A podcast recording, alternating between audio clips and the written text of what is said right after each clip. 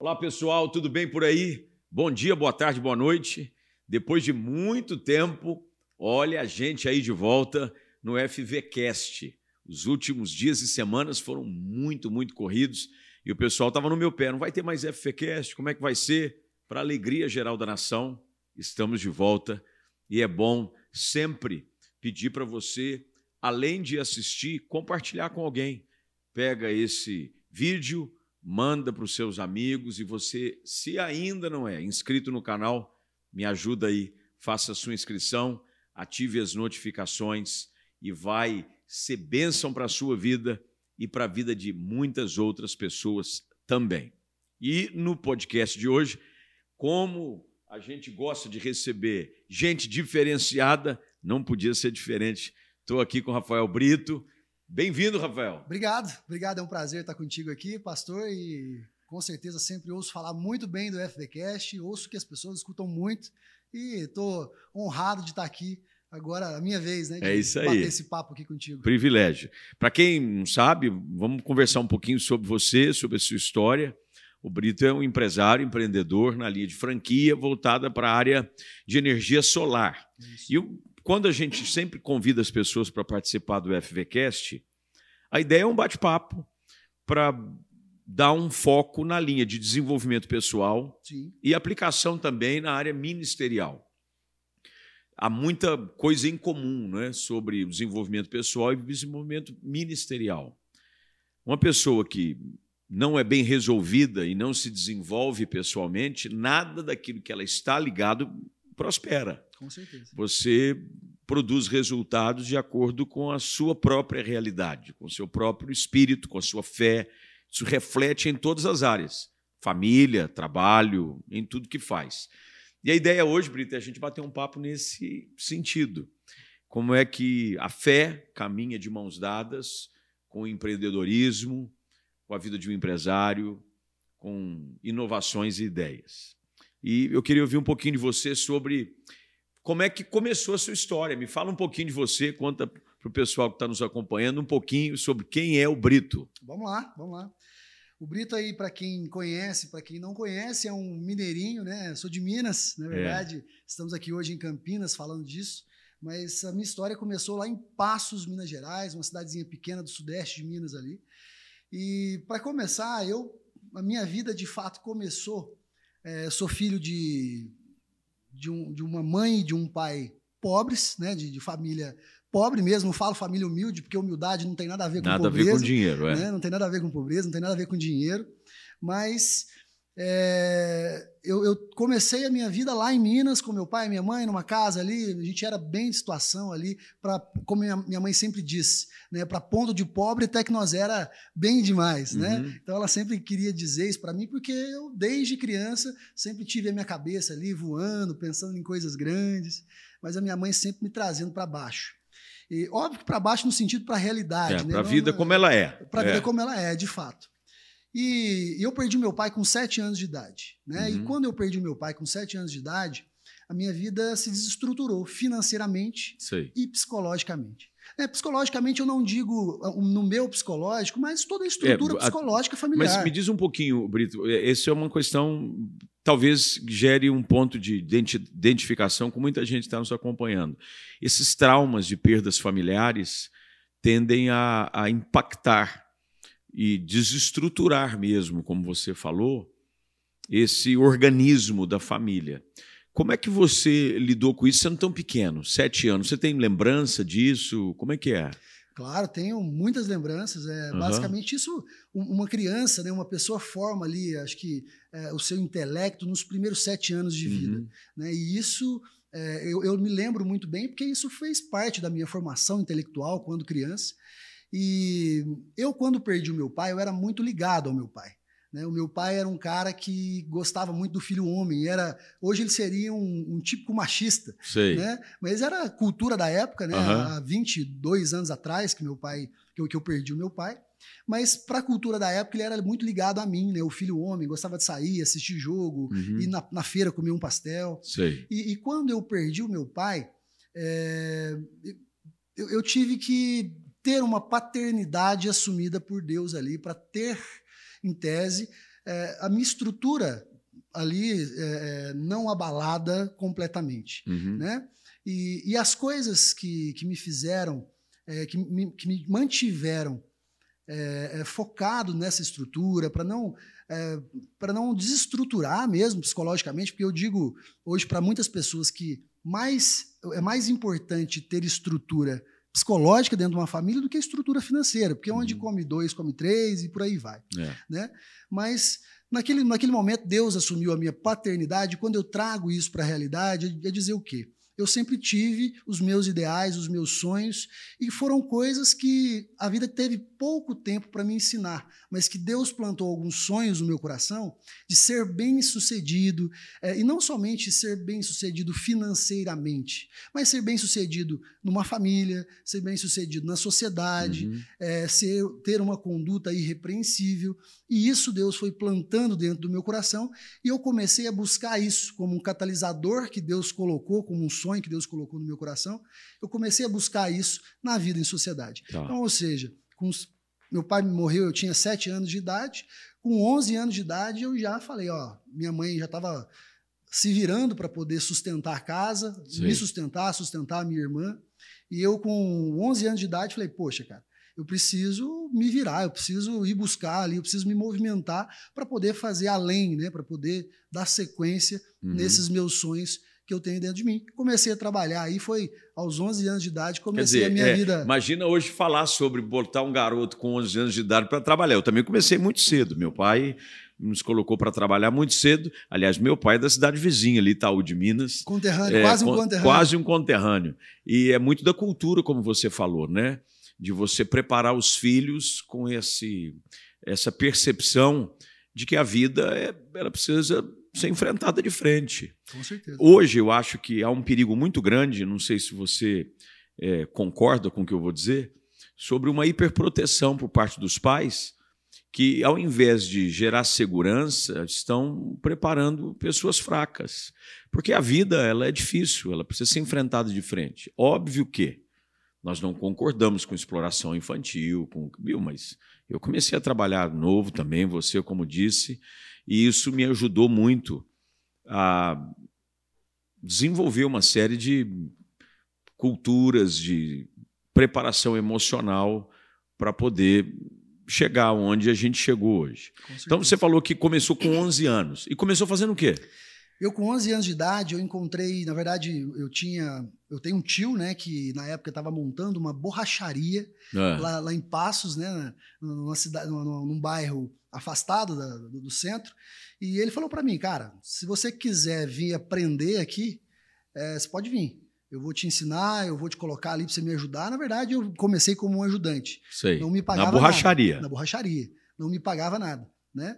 E fiquei ali por um tempo, aprendi. Foi o meu primeiro contato com as pessoas fora do ambiente familiar e fora do ambiente escolar. Né? Então foi o primeiro contato de receber alguém, de, de recepcionar um cliente. Sei. E, e para muitas pessoas que olham e falam assim, poxa, olha aquela criança ali é, com 11 anos de idade, que dó daquele garoto com 11 anos de idade é, já no mercado de trabalho, eu olho de maneira contrária. É. Eu, falo, eu saí na frente de muita gente, é. entendeu? E, e, isso que você disse sobre a superproteção dos pais, eu concordo plenamente, vejo isso diariamente na vida dos meus amigos. Eu tenho 28 anos e a maioria dos meus amigos, principalmente os mais próximos a mim, são pessoas que vieram é, de uma classe média alta, porque uhum. eu acabei fazendo ali ao, ao, longo do tempo alguns relacionamentos com diversas classes da sociedade, né, durante toda a minha vida, mas vejo muito a, a, os pais super protegendo os filhos,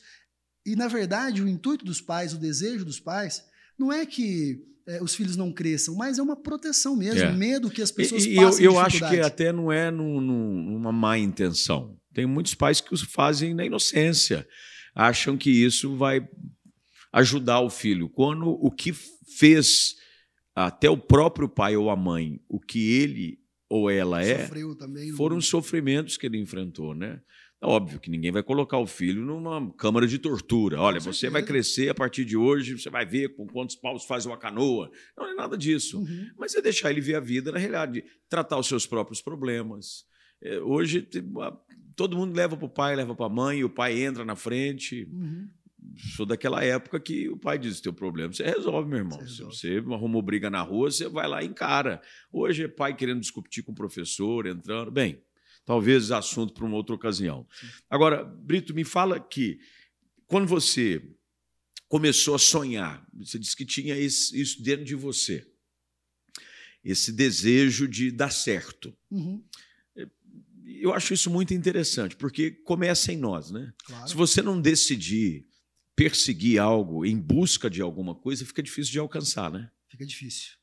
Fica difícil, ou seja, eu vejo muitas pessoas hoje, não somente quando crianças, mas vejo muitas pessoas atualmente nessa era da informação, buscando muitas informações em livros, é, na, na, própria internet, né? Uhum. E vejo PHDs em diversos assuntos, né? Que não passam de obesos mentais. Yeah. É. Ou seja, são pessoas que buscam, têm muitas informações, eu tenho muitos amigos assim, que são pessoas estudiosas de fato, mas o que faz realmente a diferença entre aquela pessoa que, que, que, que sabe e a pessoa que sabe o que fazer com o que sabe é, é a, a, decisão de agir, né, é. de colocar a mão E é interessante que isso, trazendo um pouquinho para dentro da realidade do que é o ministério, tem muita gente com um chamado, é porque esse, esse, essa vontade, esse chamado de Deus no coração, alguém que foi tocado, tem essa percepção clara de que Deus o separou para o ministério, mas tem muita gente que tem tudo isso, e aí mergulha nas escrituras, a pessoa, o que é importantíssimo. Ninguém pode se propor a fazer algo em nome de Deus sem o conhecê-lo de perto, claro. sem conhecer a palavra. Mas muitos eh, ficam presos simplesmente com essa questão do saber, do saber mas esquecem do fazer, né? Exatamente. Sabem muito e fazem pouco. Eu faço sempre esse trocadilho. Você uhum. sabe muito, mas faz pouco. Exatamente. Quer dizer, você não toma uma atitude. E isso em você começou muito cedo, né? Porque você, com 11 anos, foi encarar a vida, mesmo como auxiliar de borracheiro, sem ganhar nada financeiramente, mas você já estava ganhando muito. Com certeza. Porque nem tudo é dinheiro, tem coisa que dinheiro não paga, né? Exatamente. E você foi lá e meteu a cara, trocando pneu aqui, consertando, colocando remendo a colar. E depois disso, qual foi o próximo passo? Pastor, é, eu tive assim, se eu for parar para contar aqui, nós vamos ficar uhum. o tempo inteiro falando ali de todas as atividades que eu fiz. Fez de tudo? Fiz de tudo, fiz de tudo. Mas assim, já vendeu pamonha em Passos? Pamonha não. Então não eu... fez de tudo. É... É. pamonha não, mas já fiz cachorro-quente em cachorro casa. Cachorro-quente, pronto. Mas, mas, assim, ó, é, o que eu gostaria de, de, de, de, ressaltar é que esse lance de agir, por exemplo, eu desde criança, eu, eu, sempre fui um cara que eu sempre gostei de aprender mais fazendo do que ah. apenas lendo. Isso me trouxe muitas coisas, me trouxe coisas boas, mas me trouxe preços a pagar. Uhum. Né? Porque muitas vezes eu é, Errava. Colocava, metia os pés pelas mãos. Você se considera uma pessoa extremamente pragmática? Assim, prática? Prática, sim. É. Com certeza. O meu lado prático ele é muito aguçado. E, por exemplo, meu primeiro, a primeira coisa que eu aprendi, que na prática é, eu ter, a ter a teoria também é importante, foi quando eu desmontei uma bicicleta que eu tinha acabado de ganhar e nunca mais consegui montar. Não, desmontar é fácil, é, é difícil é montar. Exatamente. E aí você foi e começou a trabalhar com um monte de coisa, até se encontrar. Como é que foi? Você. Porque eu já ouvi história de você é, trabalhando com várias coisas, até que em algum momento é, você se encontrou com esse desejo de empreendimento. Isso você descobriu quando? Sobre o empreendedorismo? Na verdade, pastor, é, eu depois de ser borracheiro, fui marceneiro, lavei carro, é, vendi DVD e CDs no, é, em restaurantes da cidade, é, trabalhei em supermercado, fui chapeiro de lanchonete, ou seja, fazia lanche na madrugada na cidade. Uhum. É, da, trabalhava, às vezes, nos finais de semana, das seis da tarde às seis da manhã, 12 horas, né? Porque tinha que chegar ali seis horas da tarde para é. preparar o bacon, para esquentar o bacon para fazer o lanche até é. a madrugada. E quando tinha evento na cidade, eu ficava até seis horas da manhã fazendo lanche. Só que assim, é, o empreendedorismo, eu, eu acredito que ele estava na minha veia desde o meu primeiro trabalho. Tá. E só que até lá, até eu ser o, eu ser o empreendedor é, o, o, empreendedor, como se diz, é, principal, né, eu estava intraempreendendo dentro da, da empresa de outras pessoas. Que né? isso é muito importante, né? É, todos nós temos um pouco de, de, Aliás, eu não vou dizer um pouco, mas todos nós somos empreendedores. Sim. Porque a vida é um empreendimento. Você está investindo, você está acreditando, você está apostando em alguma coisa. Deus foi o primeiro empreendedor, né? Exatamente. É, e, e, aí você identificou isso dentro das empresas que você trabalhou, fazendo lanche, você estava empreendendo. Você estava, querendo ou não, fazendo esse empreendimento dentro de uma estrutura que diretamente você não tinha propriedade dela, mas que você se beneficiava pelo empreendimento dela. Essa visão, e aqui eu vou abrir um, um parêntese para a gente explorar um pouquinho, às vezes falta nas pessoas, porque as pessoas às vezes esperam ter algo próprio para darem o melhor de si. Quando, na própria história de José, José foi vendido como escravo pelos irmãos, mas ele só chegou a governador do Egito porque havia um espírito de excelência em José, de que mesmo ele servindo como escravo na casa de Potifar, ele fazia tudo com tanta excelência, ele era escravo. Mas ele fazia com tanta excelência, ele empreendia em favor da casa, que ele foi colocado como chefe de todas as coisas na casa. Foi acusado falsamente e foi levado para a prisão. Na prisão, prisioneiro, preso injustamente. Empreendeu. Ele empreendeu que o, o, o encarregado da prisão deixou ele com a responsabilidade de cuidar da cadeia. E depois disso é que ele assumiu, então, o governo do Egito como cumprimento do sonho que Deus tinha dado a ele. Você não acha que falta isso nas pessoas? É, fazer com excelência e intensidade, mesmo sem se preocupar num ganho direto, entendendo de que indiretamente a gente está sempre ganhando? Exatamente. Hoje as pessoas, quando vai fazer um trabalho para alguém, né, até mesmo, não falo dentro da, da, minha empresa, dentro das minhas empresas, mas até na, nas empresas de outras pessoas, é, nós vemos as pessoas é, fazendo, quando não fazem é, apenas aquilo para que são pagas para fazer, uhum. às vezes fazem menos, às vezes rouba do patrão, não roubando em dinheiro, mas rouba tempo. E, e na verdade, é, o que as pessoas, como você mesmo disse, as pessoas acabam não percebendo que o que elas ganham com isso não é tempo, não é o, o a morcegada ali que, é. que, as pessoas dão dentro do trabalho, não, não é, é muitas vezes dinheiro. E esse conceito, às vezes, errôneo, né?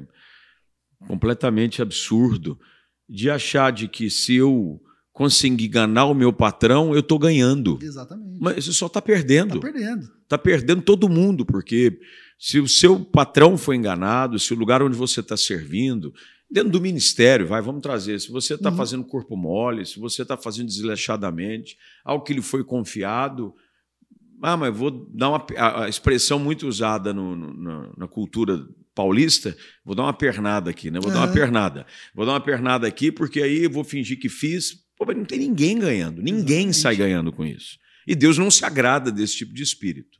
Então você está dizendo que desde o início você tinha esse desejo. Não, eu vou dar o meu melhor, vou fazer o meu melhor. E sempre buscando uma, uma oportunidade para se destacar. Exatamente. É por aí. Eu vou te contar uma oportunidade, é, uma experiência que eu tive. Eu, depois de passar por inúmeros trabalhos aí na, na vida, né, desde criança, eu consegui um emprego numa, num hotel. E esse emprego no hotel foi um emprego de carregador de malas. Né? Olha aí. E foi assim, foi um dos meus primeiros empregos, foi, acho que foi o meu segundo emprego registrado, carteira assinada, eu tinha 16 anos. Minha mãe teve que me emancipar para eu poder me registrar ali com 16 anos de idade. Na época, acho que era, eu tinha 15, enfim. E, e eu comecei como carregador de malas.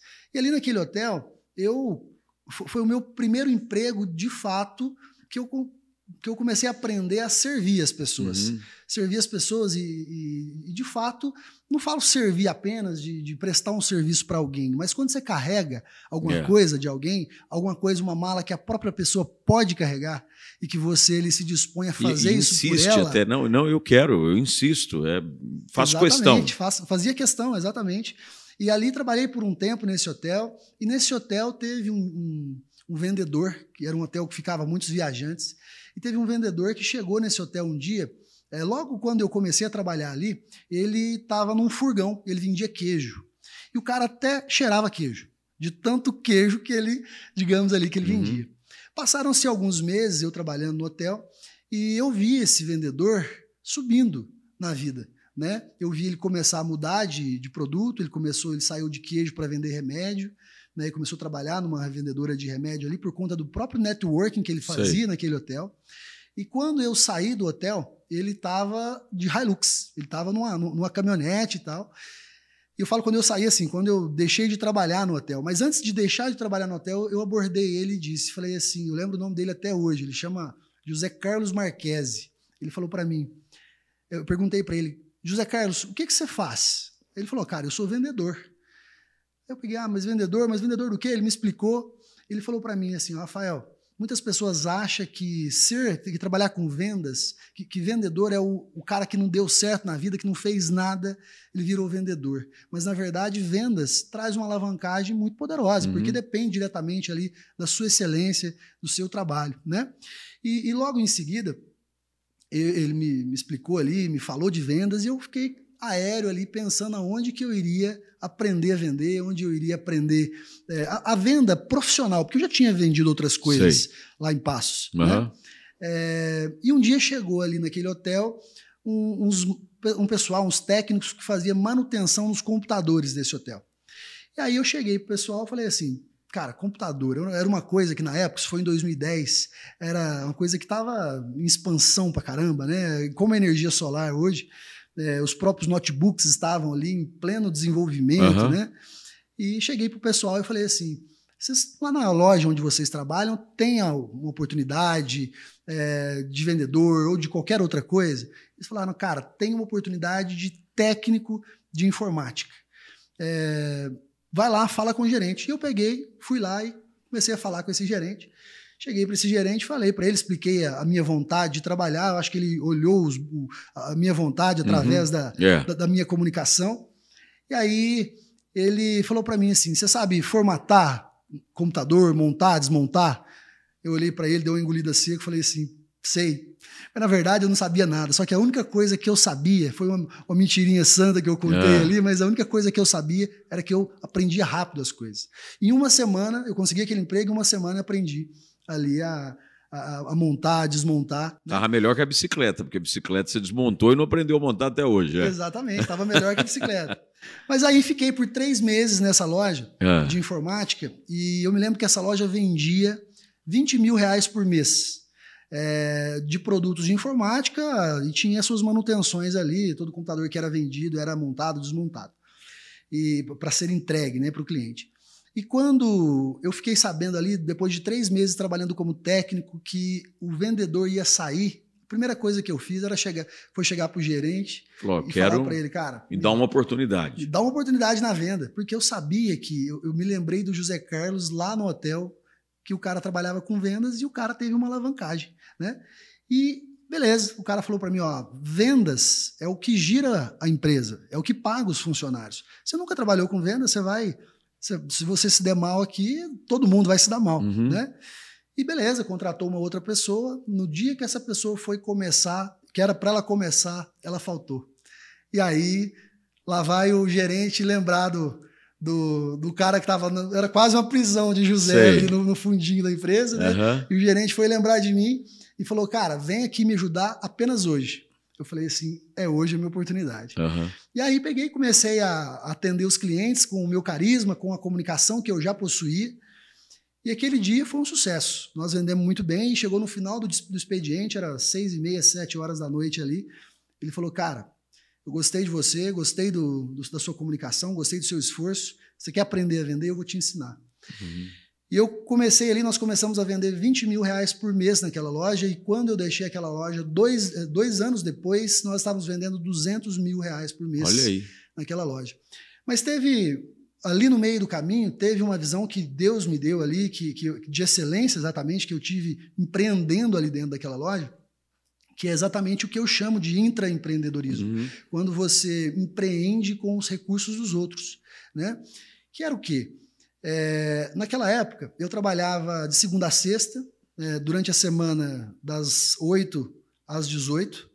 E no final de semana, o horário de expediente era das 7h30 ao meio-dia, meio-dia e meia, mais Sei. ou menos. No final de semana, eu sempre que eu estava fechando a loja, por, no meio da semana, fechando a loja 6 horas da tarde, e no final de semana, meio-dia, sempre que eu estava fechando a loja, chegava algumas pessoas para poder comprar. E muitos, muitos dos meus pares ali, dos meus parceiros, dos meus colegas de trabalho, sempre reclamavam, falavam, poxa, cara, estamos fechando a loja agora e lá vem gente, estamos indo descansar, está chegando cliente, cliente só chega nesse horário. E um dia eu parei e falei assim, olhei para esse pessoal chegando depois do horário, eu falei assim, esse pessoal trabalha igual eu, com um horário de trabalho exatamente é, e é igual único, eu. É a única janela que eles conseguem para vir comprar aqui, né? Exatamente. E foi, eu falei, cheguei pro gerente, falei, cara, deixa eu ficar até uma hora e meia, duas horas mais tarde, deixa a chave da loja comigo. E tanto no final de semana, e foi a época que mais se vendeu notebook ali naquela loja e, e na, na, minha cidade, porque eu comecei a vender notebook de uma tal forma, comecei a vender, e era a época da Lan House, Sei. aquela época 2010, é, eu vendia de 20, 25 computador de uma vez e a galera ficava doida, né? Mas enfim, esse foi o meu primeiro contato com vendas e foi a minha experiência com o intraempreendedorismo mais forte. Agora, Brito, me diz, aonde é que entra o seu encontro com Cristo? No meio dessa jornada aí que você estava entre a perda do seu pai, entre encarar a vida de frente, entre aprender a como empreender, a vender, uhum. aonde que teve esse encontro com Cristo e qual foi a mudança que você percebeu que aconteceu na sua vida a partir daí? Pastor, Cristo fez uma mudança basicamente assim me, me, quebrou totalmente e me fez de novo, né? Uhum. É, eu te contando essa experiência aí entre 2010 e 2012, né? É, e o meu, eu, eu, sempre tive convites desde criança, desde antes de, de, perder o meu pai, de ir nas igrejas, sempre fui nas igrejas evangélicas, uhum. cheguei em outras igrejas também de outras religiões. Eu era católico, batizado na, na igreja católica. Uhum.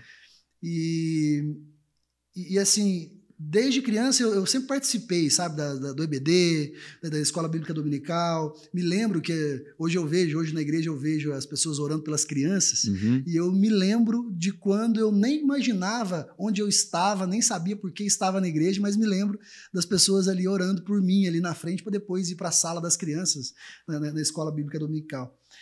E, e, foi em 2013, na verdade, depois de 2012 ali que eu comecei a ter o meu sucesso no início do meu sucesso profissional, mesmo não empreendendo por conta própria, porque naquela época eu já ganhava 4 mil reais por mês para uma cidade pequena, em Passos, uhum. para um vendedor, já estava começando ali a desfrutar né, do, do, resultado do meu trabalho. É, eu tive ali um, um, período da minha vida de caminhos muito tortuosos. Sei. Eu me envolvi, eu, eu quis conhecer a vida, uhum. né? Como diz Salomão, que, que tudo aquilo que os olhos dele é, desejaram, ele foi atrás e buscou. Eu, por um período da minha vida, e agradeço muito por esse período ter sido cedo e ter sido rápido, uhum. eu quis buscar tudo, quis conhecer de tudo, é, a vida, a noite, uhum. os prazeres, uhum. drogas. É, e, e, e teve um momento onde eu estava tão envolvido com drogas que eu estava em casa, é, cheirando cocaína em casa. E a, uma, mãe de um amigo meu, que inclusive era amigo meu da, da noitada, da, das festas, da balada, ela pegou e me ligou e falou: Brito, vamos na igreja comigo? E eu sempre fui convidado para ir na igreja, tinha ido outras vezes.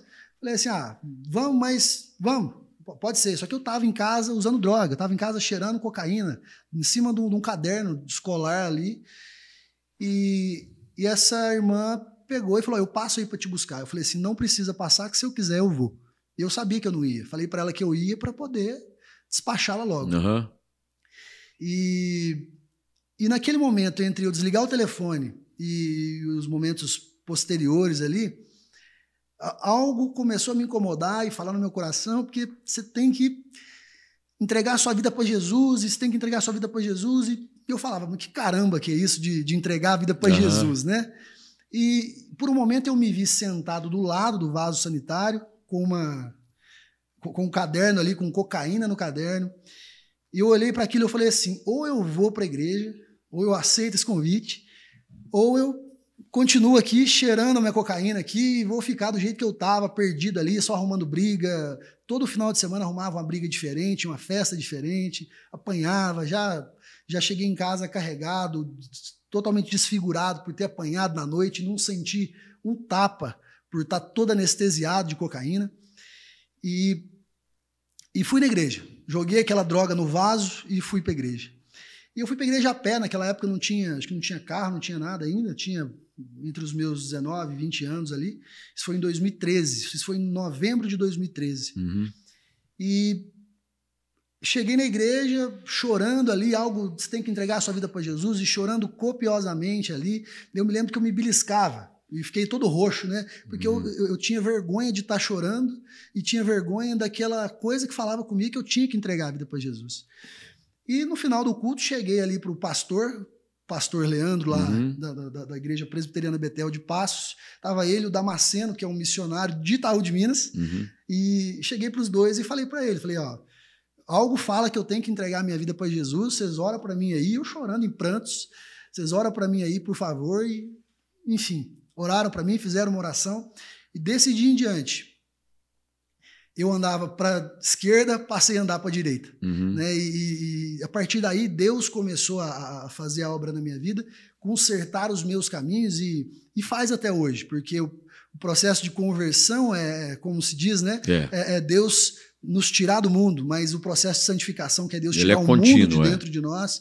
Ele é, é contínuo. É, é contínuo. E, e, depois dessa experiência de, de, conversão, de entrega à sua vida a Cristo, aonde você viu que a fé te ajudou nesse processo de continuar perseguindo, porque às vezes as pessoas, ah, entreguei a vida a Cristo, agora esquece, vai, eu não vou sonhar com nada, não vou fazer mais nada. Não, eu acho que há um, um, um alinhamento com a vontade perfeita de Deus para a nossa vida. Em que momento você começa então a perceber que a fé vai fazendo a diferença nessa sua perseguição profissional? Bom, é, eu acredito que Deus agia na minha vida desde antes do meu encontro verdadeiro com Ele, né? Mas é, a partir do momento que você começa a, a agir de maneira alinhada com a palavra de Deus, com os ensinamentos que a igreja é, vinha colocando no meu coração, uhum. É, é como se aquilo que nós falamos no começo. Lembra que lá no começo eu, eu, eu disse que para mim a prática era mais importante. Eu sempre coloquei os pés pelas mãos de, de buscar a prática primeiro, sem uhum. uma preparação teórica, sem ou qualquer outra preparação. Então, quando eu comecei ali a trabalhar com é, digamos, em cima da, da, das promessas de Deus, Deus começou a me dar sabedoria e eu acho que a palavra é exatamente essa, que a sabedoria do alto, o download que Deus fez ali na é. minha vida, é, para me, me fazer discernir onde, é, é, qual de fato era a porta que eu iria passar, é, qual era a oportunidade que eu teria que aproveitar, uhum. é, qual que, que era o, a personalidade que eu teria que ter, né, tanto na minha comunicação, tanto na minha negociação. É como se, é como Davi diz, né, é, quando Deus prepara as nossas mãos para a guerra e os nossos dedos para a batalha. Né? Uhum. Então, é, eu, eu, tive a, o exponencial do crescimento profissional, é, do, do meu crescimento no empreendedorismo, quando houve esse alinhamento, quando houve esse alinhamento de sabedoria e Deus me, me mostrou quais portas passar, é, o que falar, em qual negócio investir. E é interessante que, se eu estiver errado, você me corrija, eu tenho total liberdade para isso, mas que o que o levou a esse empreendimento que fez a virada de chave na sua vida aconteceu dentro da igreja, né? Exatamente. É, porque você estava na igreja e, e a empresa que vocês fundaram, a Solar Prime, que é de franquia de energia Sim. solar, ela nasce um pós-culto, alguma coisa assim. Conta como é que foi isso aí. Exatamente. Vou te contar um pouquinho antes da Solar Prime para você poder entender ah. da história. É, eu, quando, depois de, de ter saído da, dessa loja de informática, é, me aventurei no mercado da aviação civil, quis ser piloto de avião, é, vi que o mercado da aviação não era tanto o mercado é, que me levaria aos sonhos que eu sonhava, né? mas me, me deu referências do que eu queria para minha vida, de coisas grandes, até coisas materiais mesmo que eu queria buscar uhum. para minha vida. Depois disso, voltei para Passos, arrumei um trabalho de vendedor numa, é, numa empresa de, de atacado, né, de vendas. E, e, um dia, eu no aeroporto de Passos, é, chegou um empresário. Eu ali no aeroporto de Passos já tinha tirado o meu brevet de piloto de avião. Cheguei ali no aeroporto de Passos procurando ali, sei lá, voar com alguém, nem que seja de graça, para poder, uhum. para poder matar a vontade de voar, né? Uhum. E aí chegou um empresário e falou: Cara, você você quer voar para mim, eu estou comprando um avião e tal, mas enquanto meu avião não fica pronto, é, eu trabalho com energia solar. Eu trabalho é, com um produto que gera a energia na casa das pessoas, onde as pessoas podem gerar a sua própria energia. E eu me lembro que, que quando ele falou isso para mim, eu falei, cara, se isso for uma coisa lícita, vai ser uma coisa muito boa, vai ser um bom negócio. Eu falei, beleza, vamos lá. E comecei né, uhum. a, a trabalhar com ele. Só que esse cara, ele não me honrou. Uhum. Ele, além de não honrar os, os, clientes que eu tinha vendido, né, eu fiz algumas vendas na cidade, isso não existia Solar Prime ainda. Quando eu fiz algumas vendas na cidade, ele, ele entregou o produto para o cliente, mas acabou protestando o nome do cliente, porque não pagou o fornecedor, ficou sem me pagar também né, a, a, as comissões. E foi ali que eu peguei e falei: eu não vou seguir mais com esse cara. E eu sempre trabalhando com ele, quando eu digo do, sobre o intraempreendedorismo, eu sempre falava para ele, cara, vamos investir nisso, vamos fazer isso com excelência, vamos trabalhar a comunicação dessa empresa com excelência. E ele, não, não quero fazer isso. Era um cara relaxado. Uhum. Ou seja, é, do caos, Deus fez poesia. Ficou me uhum. devendo, né? ficou me devendo uns 10 mil reais ali, 8 mil reais. É, eu consegui resolver a situação do cliente, mas liguei para aquele fornecedor e falei para ele, ó, o, o, vendedor aqui, o meu patrão fez isso, isso e isso, não dá para protestar o cliente, tira o protesto. O, o fornecedor tirou o protesto é, e me convidou para trabalhar ali na, na, na, cidade como representante deles. E, inclusive, trabalho com esse fornecedor até hoje, né? A relação de confiança foi, foi desde aquele tempo. E, e mas foi na Solar, foi na igreja onde eu me aproximei mais de um dos meus sócios, que é o Agnaldo, e a gente começou a bater bola ali, conversar. Ele falou para mim que se eu quisesse um sócio, ele estaria disponível. Uhum. E a gente se juntou ali, e depois surgiu um outro sócio, que é o Sandro, né, o Sandro Cubas. E o Sandro que tinha a expertise de franquias, ou seja, da expansão do negócio. Tá. Juntou as três pernas ali, a perna de vendas e a perna técnica, a perna administrativa e financeira e a, e a perna do Sandro, que era a perna de expansão, de crescimento Sei. da empresa. E aí nasce, nesse ambiente da igreja, é, aquilo que vocês têm desenvolvido diretamente nesses últimos anos. Nos últimos sete, oito anos. Sete, oito anos. Que começou assim de uma forma muito simples, né? Você mesmo, como disse, pegou a representação dessa empresa que vendia o equipamento, é isso? Exatamente. Eles vendia o equipamento, você ia. E você percebeu é, a reprodução do aprendizado que você foi tendo desde daquele momento, 11 anos de idade, depois chapeiro, depois você vê e você aplica coisas que você aprendeu nessa época até hoje. Com certeza. E vejo hoje, é, a gente olhar para trás, a gente olhar para frente é muito difícil, uhum. né? Porque Deus ele nos dá uma lanterna de 3 metros, ele uhum. não te uhum. dá uma lanterna de, de, de 50 quilômetros. Uhum. Né? Para você enxergar além daqueles 3 metros, você precisa caminhar os 3 metros. É isso aí. Né? E, mas olhar para trás é, é, como se tudo tivesse sido perfeitamente, tivesse acontecido perfeitamente para me trazer uhum. aonde eu estou hoje. Né? Aí você vai, quer dizer, você percebe coisas, porque eu, eu costumo dizer, né? Nós somos hoje resultado de uma série de investimentos que foram feitos na nossa vida. Perfeito. Em, em todas as áreas. Uma pessoa no ministério, ela tem que entender de que qualquer área que ela serve na igreja, um pastor que sonha, quem sabe, em, em desenvolver um trabalho, em fazer a igreja que Deus confiou a ele crescer, porque esse é o propósito de toda igreja, é crescimento. E a gente não pode jamais esquecer aquilo que a própria palavra de Deus afirma, né? de que você não pode desprezar os dias dos humildes começos. Né? Até porque quando você não pode optar fazer alguma coisa, você tem que fazer o que aparece. Com certeza. E você vai fazendo muita coisa que Se você pudesse escolher, você não faria. Sim. Mas é fazendo o que você não quer que você vai aprender coisas que você precisa. Eu aprendi isso muito cedo. Uhum. Tem coisas que eu não quero fazer, mas que eu preciso fazer, Uhum. porque é o que vai me ensinar o que eu vou precisar no futuro.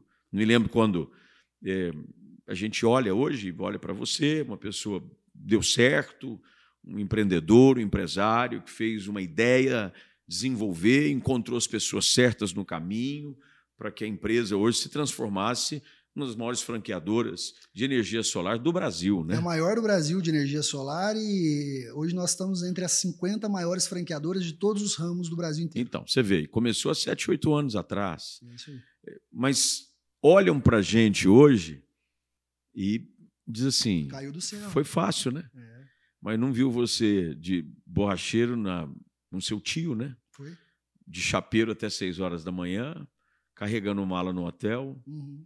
é ou não é? E ficando até mais tarde na loja de informática, Isso. porque o vendedor não queria ficar, se diz, me dá a chave, e você tendo que assumir a bronca de alguém que você se dispôs a ajudar e não honrou a venda por uma pessoa, protestou e tudo mais.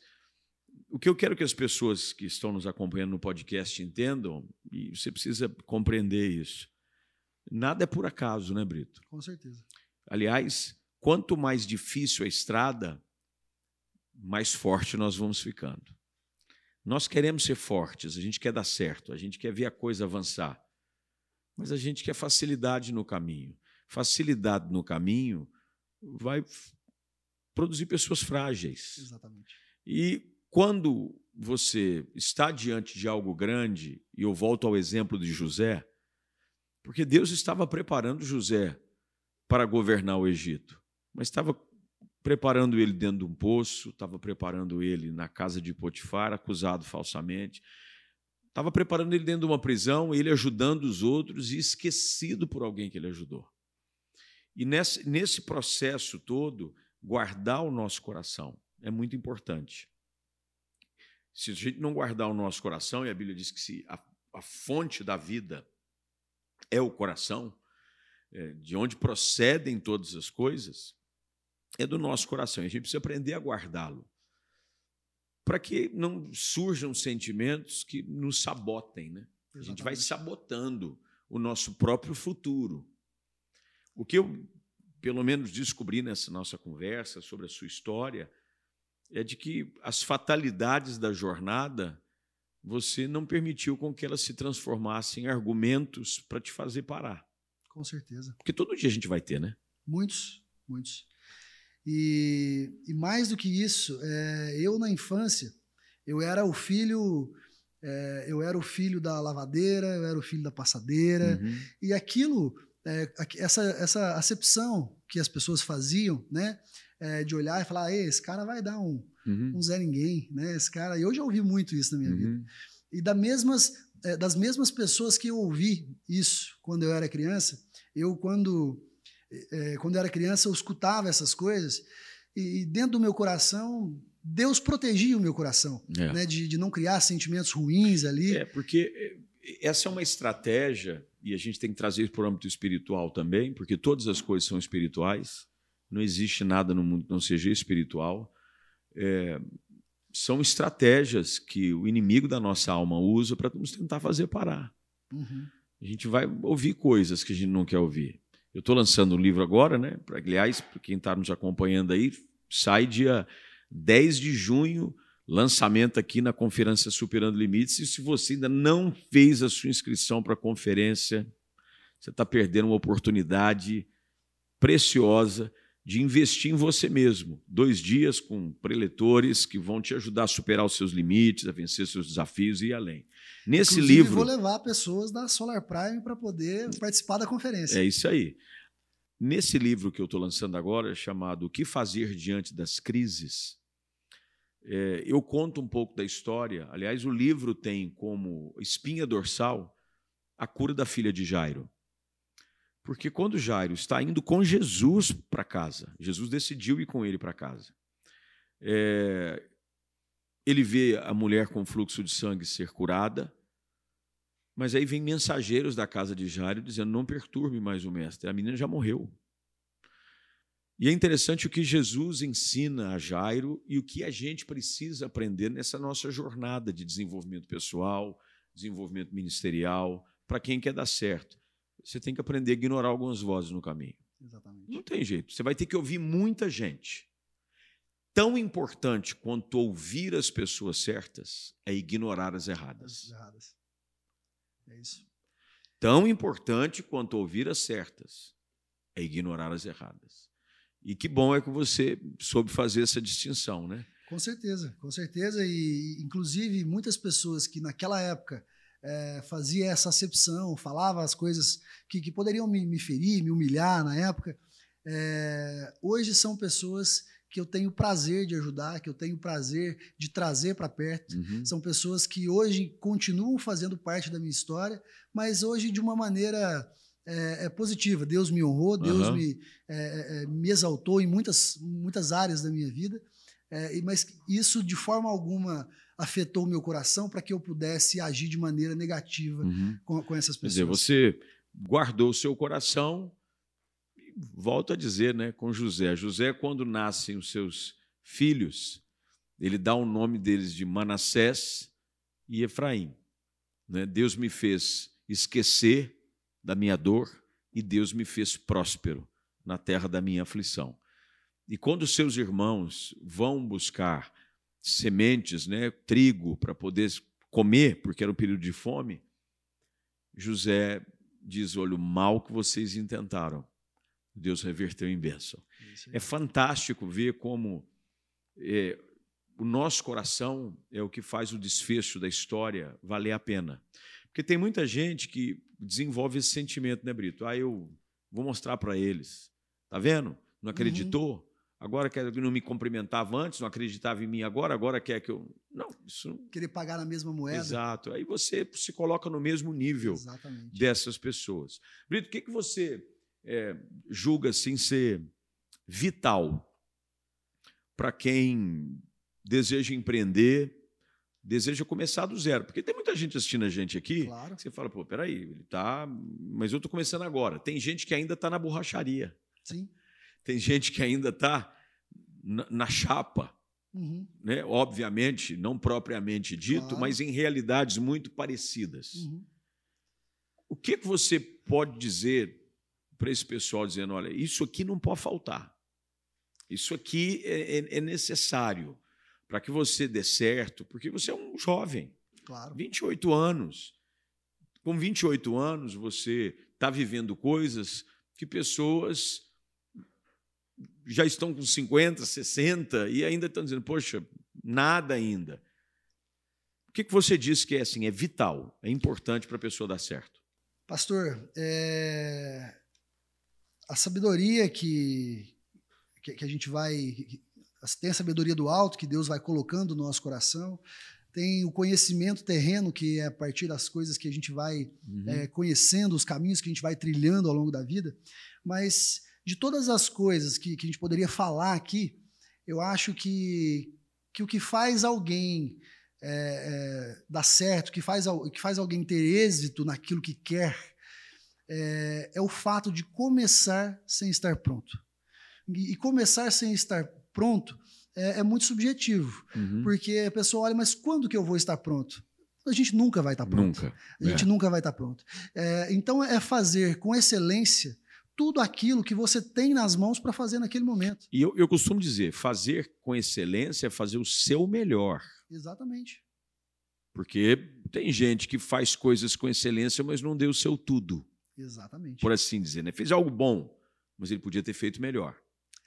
É, é por isso que Eclesiastes diz que tudo que te vier às mãos para fazer, faz-o conforme as tuas forças.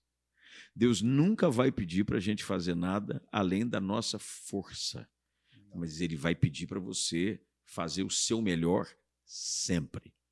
E o melhor é, é, o tudo, né? Como você diz. E eu, eu me lembro que teve uma ocasião, é, por um período, eu trabalhei, eu servi na igreja lá na, na cidade de Passos como é, o cara de mídia lá, que passava os slides e tal. Tá. E, e eu me lembro que sempre que terminava o culto, tinha um notebook da, da igreja que eu utilizava, fazia questão de entregar aquele notebook para o pastor no final do culto, com o cabo do, do notebook devidamente enrolado, travadinho ali, para que não pudesse estragar, para que pudesse ficar de forma excelente, devolver aquilo que eu tinha recebido. Às vezes nem tinha recebido naquela organização, mas o devolvia de maneira excelente. Então, é, muitas pessoas começam a vida, têm muitos sonhos e começam a fazer é, mas olha para as próprias circunstâncias e fala: eu não tenho o que fazer para poder, é, eu não tenho como fazer para poder chegar naquele nível lá na frente. E a gente tem que olhar para um dia após o outro. Hoje eu tenho franqueados na Solar Prime que alguns é, têm todas as condições do mundo para poder fazer e, e prosperarem e crescerem, e às vezes não é, performam tão bem, não atingem os resultados como poderiam. E eu tenho outros franqueados que às vezes começam parcelando a taxa de franquia é, que, que, ele paga para poder ser um franqueado Solar Prime. Mas o cara tem tanta vontade, o cara tem tanta, é, tanto desejo de realizar, e ele faz com tanto uh, esmero aquilo que, uhum. que, que lhe é proposto, que o cara ele se desponta, ele sai na frente de muita gente. Eu acredito que a excelência misturada na capacidade de agir com aquilo que nós temos na mão é o que não pode faltar para quem quer, quer ter dizer, sucesso. Disposição e ação. É isso aí. Disposição e ação. É isso aí há inúmeras vezes nas Escrituras Deus dizendo: dispõe-te, dispõe-te.